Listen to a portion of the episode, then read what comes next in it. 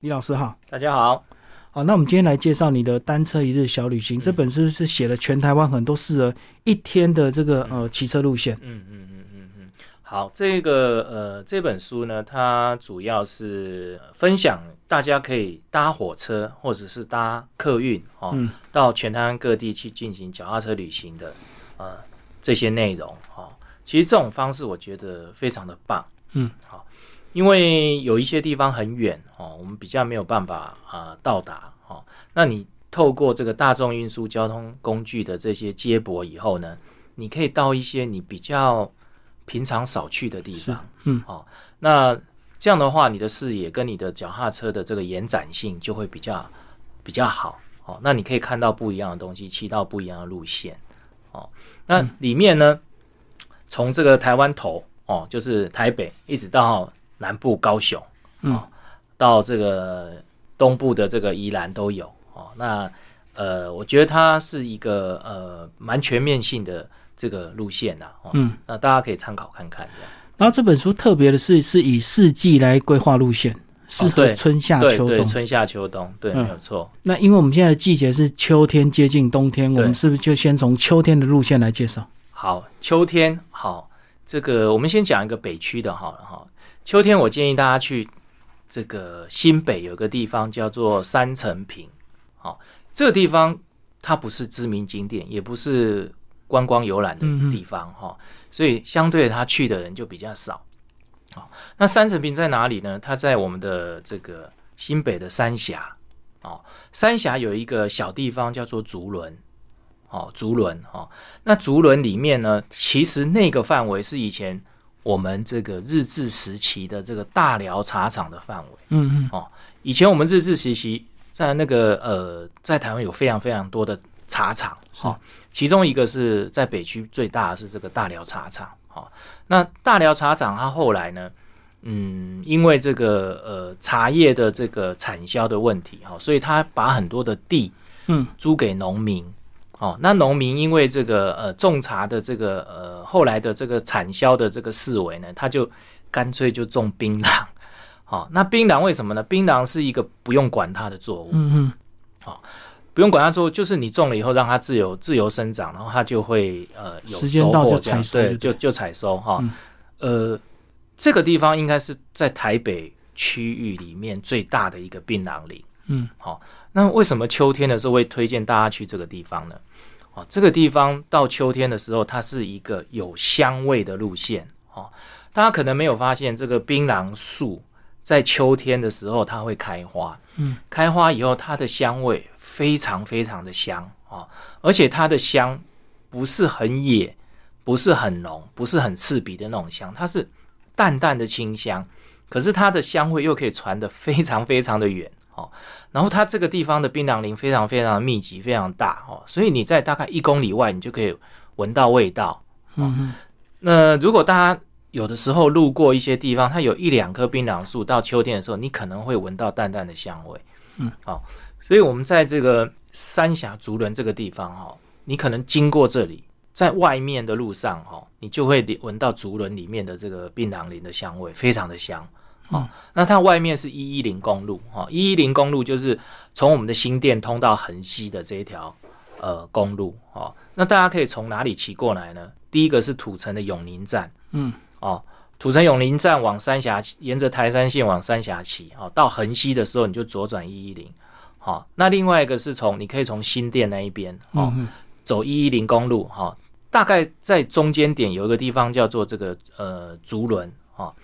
竹轮这个地方，哎，这个地方其实它入口那个地方其实叫九鸠九鸠部落啊。那那个呃三峡有还有一个地方也叫鸠的哈，叫二鸠，嗯嗯哦，所以它是一个聚落哈。那九鸠这个地方有个东西很有名，就是香肠啊。我们三峡的这个黑猪肉香肠非常有名。这个地方他当初卖猪肉卖到后来做香肠，然后后来他做烤香肠。啊，所以你路过这边，你会，你如果看到烤香肠，就是表示到了这个地方，啊，那你转进去以后就到我们竹轮，哦，那竹轮这个地方，它就是我们以前大寮茶厂的范围嘛，嗯，所以大寮茶厂那间工厂还在，哦，你可以先去参观这个大寮茶厂的这个，不是茶工厂，茶工厂旁边有一个这个厂长宿舍，哦，它是这个日治时期留下来的一个百年的宿舍，嗯嗯，哦，那非常的漂亮哦，它是一个木质的和洋混合的那一种呃日式住宅，非常非常漂亮。然后里面它有呃陈列很多这种以前我们喝茶跟制茶的器具，它等于是一个小小的博物馆哦。那里面它有给你试喝茶嗯哦，它很多属于我们台湾台湾自制的茶，可是不常听到的这个茶哦，呃，比如说仙女红茶、日东红茶这种东西，在台湾很少听到，因为它是做出口的，它是出口日本的哦。那你可以去品尝一下这种比较少听到的这种呃茶的风味、哦。我呃，我特别喜欢吃这个仙女红茶，仙女红茶真的非常非常的好喝哦，非常香。然后它都是茶的中心那间梗那一根梗子而已，可是它不贵哦，非常便宜哦。嗯那在那边就可以买得到哦。好，那过了这个大寮茶厂以后，呃，旁边有一条北一一二哦乡道，你滑下去那个就是这个我们的三层坪。嗯嗯，那三层坪为什么叫三层坪呢？因为它这边山势很陡，所以它是一层一层一层的回旋上去，哈、嗯做之字形回，然后大概有三个三个大的段落，哈，所以有三个三个平台这样，所以它叫三层平。好，那你进去以后，你会发现你就你就穿入了这个呃槟榔林里面，哦，那你在上一层槟榔林，你就看到下一层槟榔林，因为它是一层一层叠上去的，马路是这样叠上，那个是算农路了哈、然后这样叠上去，好、那你可以看到这个，你可以用仰角看到槟榔林，你也可以用俯视的方式看到槟榔林，哦，它是一个非常非常呃多视野的这种槟榔林的这种观赏方式哈、那现在秋天去真的是最棒，因为秋天这个地方完全是槟榔花香，很香，非常非常的棒。哦，那你一层一层往上叠，骑上去以后，你会觉得哇，为什么台湾有这种这么这么棒、这么香的这个路线？哦，它虽然是马路，可是它完全没车，因为那个是农路，是给附近的农家做这个农业运输用的哈、很少很少车子。好，那那个地方除了槟榔林以外呢，你你经过槟榔林区域骑完以后，你会进入一个类似山区的这种公路，里面非常的清幽，哦，呃，也没什么住家，然后整个非常非常的清幽，然后那个树林非常的茂密，哦，非常非常的舒服，哦，那一路骑大概呃会到大概三百五十米，嗯海拔三百五十米这样哈、哦，然后你就可以滑下来。哦，滑下来以后，你会接到竹轮路，然后你右转就会回到我们的这个大寮茶厂那个地方，这样变成一个环状线，哦，变成一个环状线哈、那呃，其实比较少人知道哈、我们的这个新北市政府把那边规划是叫做竹轮环山自行车道，嗯嗯，哦，它是一个环山自行车道，然后它的景观是槟榔林，结合了我们大寮的茶文化，哦，大概是这样子。不过这个是比较挑战的，嗯。哦，有点挑战级的这个呃脚踏车路线，哦，因为要骑到三四百。对。高度就对，对对对对嗯，所以这个位置就大概在皇后镇那附近嘛。就呃对，有一个很很有名的皇后镇森林，对这几年很有名，对对对，哎。很多人烤肉好像很喜欢去对，很很喜欢去皇后镇森林，没错。再来一个，我们到桃园的这个呃龟山，龟山，嗯。哦，其实桃园龟山这个地方也是一个被遗忘的地方啦。哦。因为大家都经过。对，而台北且往桃园或桃园往 对，而且大家对龟山的印象是桃那个龟龟山工业区啦。对。其实其实大家觉得桃园没有什么，其实龟山这边，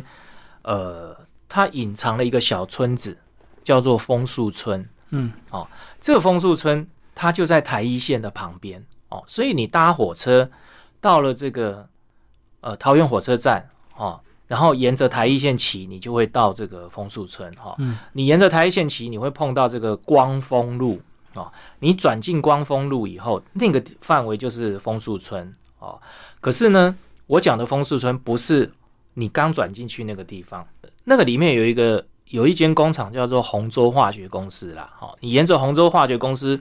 这个墙壁旁边往里面骑的话，一个转弯以后，你会看到一大片的稻田。嗯嗯，哦，那片稻田是散在山谷里面，哦，那个山谷里面全部都是这个农村景象，哦，完全没有城市的那种因子在里面，哦，好，那枫我讲的枫树村就是这个区域，哈，它整个都是稻田，然后它的稻田是梯田状的，哈，它是一层一层往上叠，然后它是缓梯田，它不是像我们这个比较陡梯田，哦，那。那个小路就在那个呃稻田里面，这样往这个山谷的这个深处而去，哈，非常的漂亮。好，那你往这个枫树村的这个山谷里面骑的时候呢，你会发现里面都是一些农家，嗯嗯，然后农家旁边就是田地，哦，好，那最棒的时候是什么时候来呢？大概是十二月以后，哦，十二月以后。就是我们的第二期稻作收割以后，它会撒绿肥的花籽进去啊。那这个时候，这边的稻田会全部变成花海，哦，变成花海。然后你沿着这个这一个小山路往上骑，你会发现山谷里面沉的都是这些花海的稻田。好，稻田它变成花海以后，你会看到它是花梯田。嗯哼，那花梯田就沉在整个山谷里面，这样非常漂亮哈。那你沿着这一个呃呃小山路往上骑，最后会通到林口了，林口台地那个上面，缓缓的这个往上就对，缓缓往上哈。那其实它用 U bike 就可以了，它的坡很缓，不会很陡哈。虽然是上坡，可是很缓啊。到上面是林口台地嘛哈，那林口台地上面还有一个隐藏基点，叫做龟山苗圃。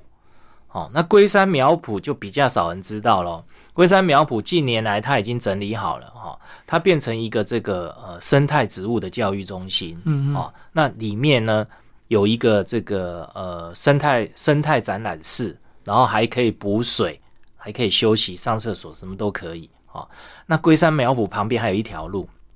哦，那条路大概在一个军营旁边。嗯是一个非常非常呃。荒凉的这种山间小路，你沿着军营旁边的这个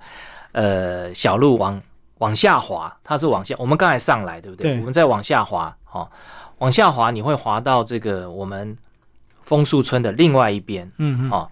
好，滑下去以后，你会到枫树村的另外一边，它也是一个小村庄，哦，那滑下去最后也是这种梯田的状况，哈，然后到最后它会接上这个我们刚才进来的那个。枫树村的入口那个地方，好，所以以这个状况来看的话，其实枫树村的这个乡村地带，它分为两边，好，我们刚才进来的地方叫做枫尾坑，我们滑下来叫中坑，嗯，好，所以整个枫树村的乡乡村地带就是枫尾坑跟中坑，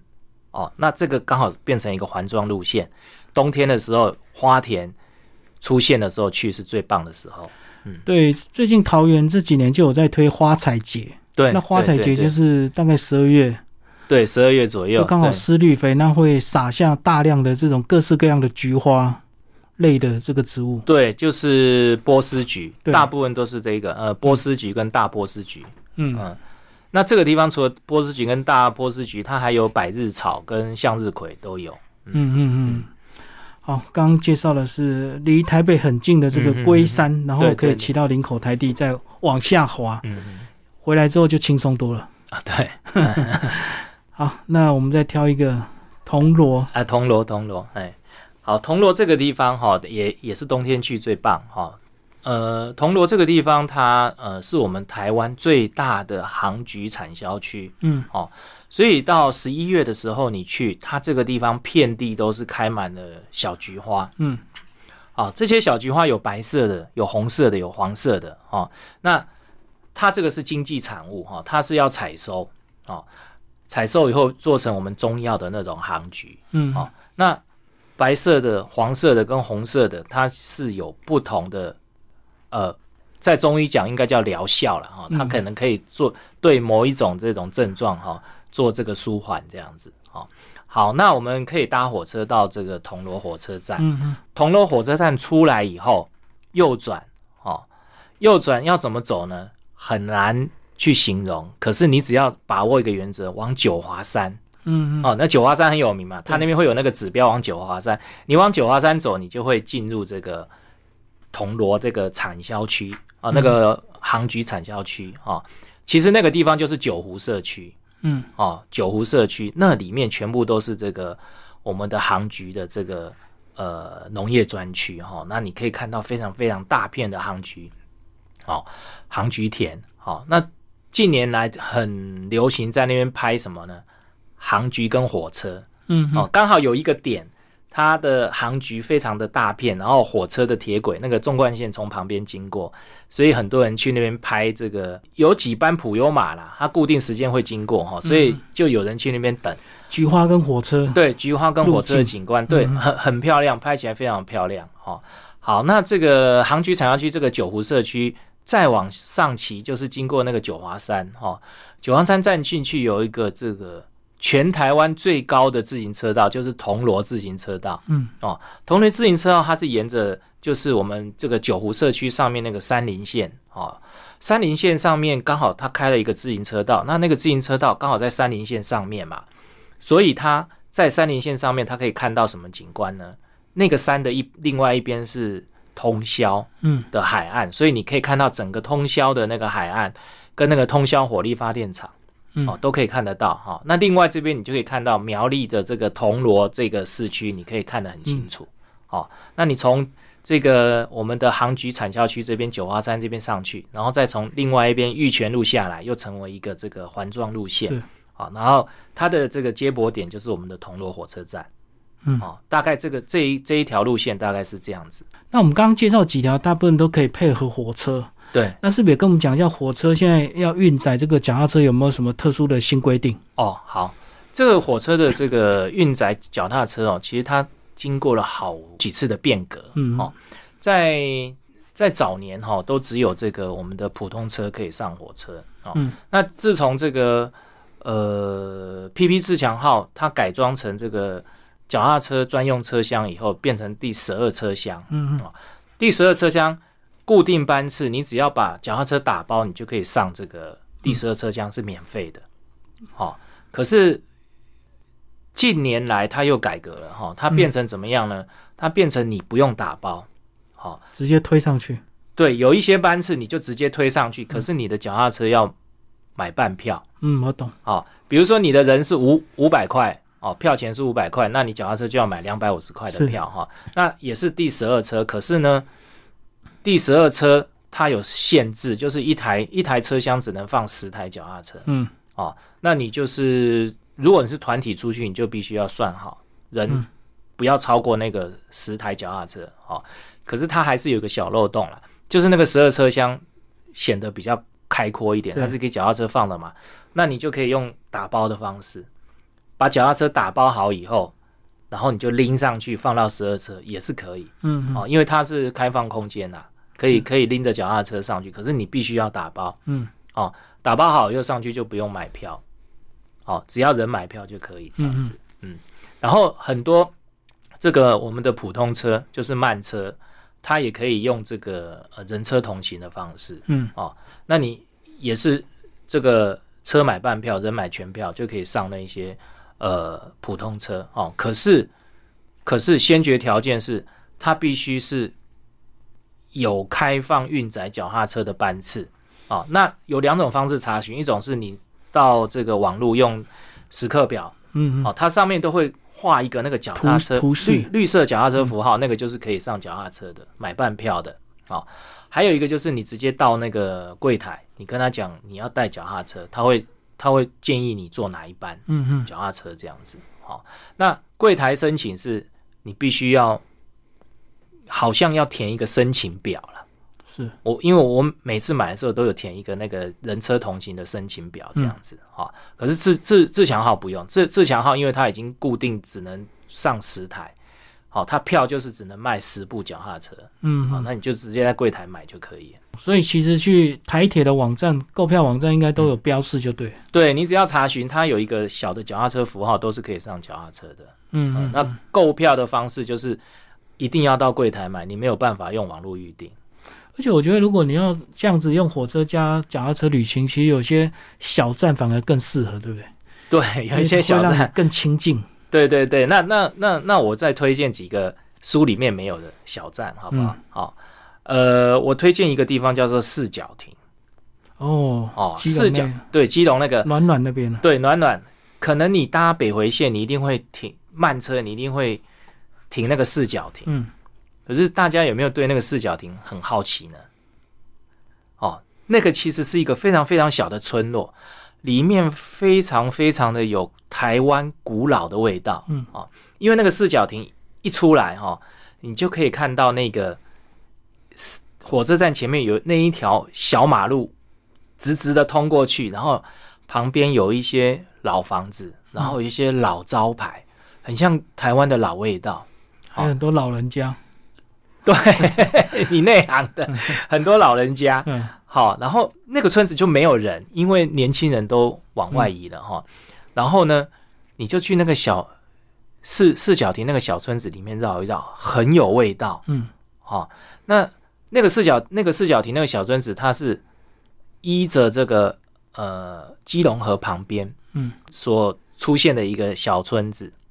好，那那个基隆河旁边，它有一个点可以看火车，刚好它可以攀到一个拱桥跟火车的那个风景，非常的漂亮。嗯，然后基隆河就在下面，它那个视角哈，刚好可以感觉得到是你站在河中间看的那种感觉。嗯，好，而且那个火车是在拱桥的前面，那个拱桥不是火车铁桥，它是一个公路的拱桥，它刚好跟火车铁道并行。借位就对。对，然后火车是在拱桥前面，所以你可以看到完整的火车，然后后面蹭了一个拱桥，非常非常的漂亮。好、好，那旁边就是暖暖，你刚才讲的暖暖，那暖暖就是比较现代化的对，这个一个聚落。嗯，好、你过了基隆河就是暖暖，你可以发现四角亭跟暖暖只隔了一座桥，可是他们的氛围差很多。嗯哦那那个地方暖暖那个地方有很多的这个吊桥，哦，那个吊桥是什么呢？那个吊桥是当初日治时期因为这个采矿所所建的那些吊桥，然后他做这个基隆河两岸的这些矿产运输的，哦，然后他们现在把它保留下来，嗯哦，所以那边有一个这个暖暖自行车道，它刚好串联一些吊桥这样子。好，那暖暖那边还有一个比较比较为人少知的地方，我觉得一定没有人去过，那个叫西四湖水库。嗯嗯哦，那边是一个自来水的这个呃自来水的一个这个设施哈、它日治时期就留下来了一个西四湖水库哈、可是那个水库是管制区进不去，嗯可是它外面是一个自来水厂，然后那边有一个百年的抽水棒浦的一个棒浦室哦，它是有点巴洛克的这一种造型的哦。呃，当就是西四湖水库那边放水，然后它做它做这个呃取水的这一个、一个一个设施哦，